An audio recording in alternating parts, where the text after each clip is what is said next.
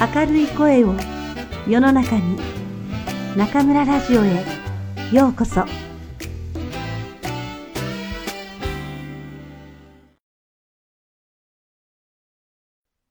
今年もそろそろ咲くかな？もう桜の話ですか？もうちょっと先でしょ？先生は本当に桜が好きですね。私だけじゃなくて、日本人なら3月にはほとんどの人が桜の話をしていると思うよ。今年も1月中旬に開花予想が発表されたしね。そんなに早く？どうやってわかるんですか？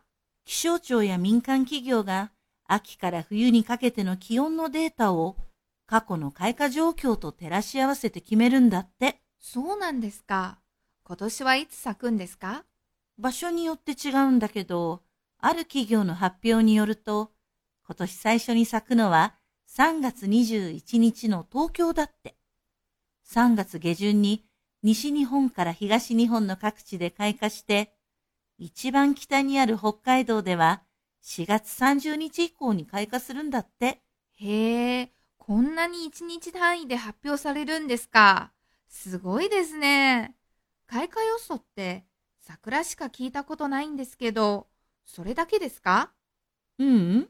気象庁は桜の他にも梅、アジサイ、ススキ、イチョウ、カエデの6種類の観測結果を発表しているんだけど、普通話題になるのは桜だけだね。全国の桜の開花や満開予想日がわかるアプリも結構人気があるんだって。へえ、なんで日本人はそんなに桜が好きなんですか？まあ、いろんな理由があるんだろうけど、まずはその美しさだろうね。満開になると街中が薄いピンク色に染まる感じなんだよ。くんくんだって見たでしょ？そうですね。日本に行く前も動画や写真で桜をよく見ましたが、実際に目の前で満開の桜並木を見たときは、本当にその美しさに圧倒されました。海外旅行中に満開の桜が見られるなんて運がいいんだよ。桜は開花して一週間ぐらいで満開になって、その後三日ほどで散り始めるからね。だから青空の下で満開の桜が見られたのはすごいことだよ。そうなんですか。私、桜の時期に2回日本に行って、2回とも綺麗な桜が見られたんですよ。本当にラッキーでした。ああ、羨ましいな。私なんてもう何年も日本の桜を見ていないよ。調査にある湖南省植物園にも日本の滋賀県から送られた桜の遊戯林があって、私たちもスタッフ一同で花見に行っているけど、満開に合わせるのは本当に難しい。それに、この時期はよく雨が降って、せっかくの花が台無しになっちゃうんですよね。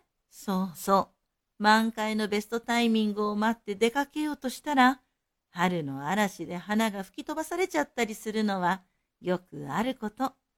だからこの時期、桜を愛する人たちは心休まる暇がないんだよ。それは今に始まったことじゃなくて、千年以上前の人も同じなんだけどね。だから、桜を読んだ和歌が多いんですね。大学時代、先生の授業で勉強しました。うん。どんな和歌だったか覚えてる？世の中に、耐えて桜の中りせば、春の心はのどけからまし。そう、ありましたね。もし桜がなければ、人々は春、そんなに心配することはなかっただろうという内容ですよね。その通り。有原の成平の有名な歌。それから、木野智則の久方の光のどけき春の日に、静心なく花の散る蘭も素敵な歌だね。暖かくてのどかな春の日に、どうして桜の花は慌ただしく散っていくのだろうか、という意味なんだけど、この歌は少しの未練も感じさせずに散っていく花を愛おしむ、木の友則の心がよく現れているの。日本人が桜を愛する理由の一つに、この潔さもあるんだよ。美しく咲いて、パッと散るということですね。なんだか寂しい気持ちになります。桜は別れの象徴でもあるからね。別れといえば、あるリスナーからメッセージが来たんですけど、彼女は5年にわたる日本留学を終えて、もうすぐ帰国するそうなんです。彼女自身はもっと日本にいたくて、離れがたい気持ちでいっぱいだって言っています。そうなの。5年もいれば、いい思い出や友達もたくさんできたんじゃない？そうらしいです。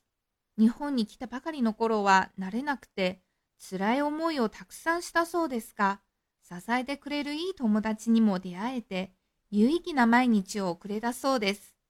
じゃあ、別れるのは辛いだろうね。ええ帰国してしまったら、その人たちとの縁が切れてしまうのではないかって、彼女が心配しているんです。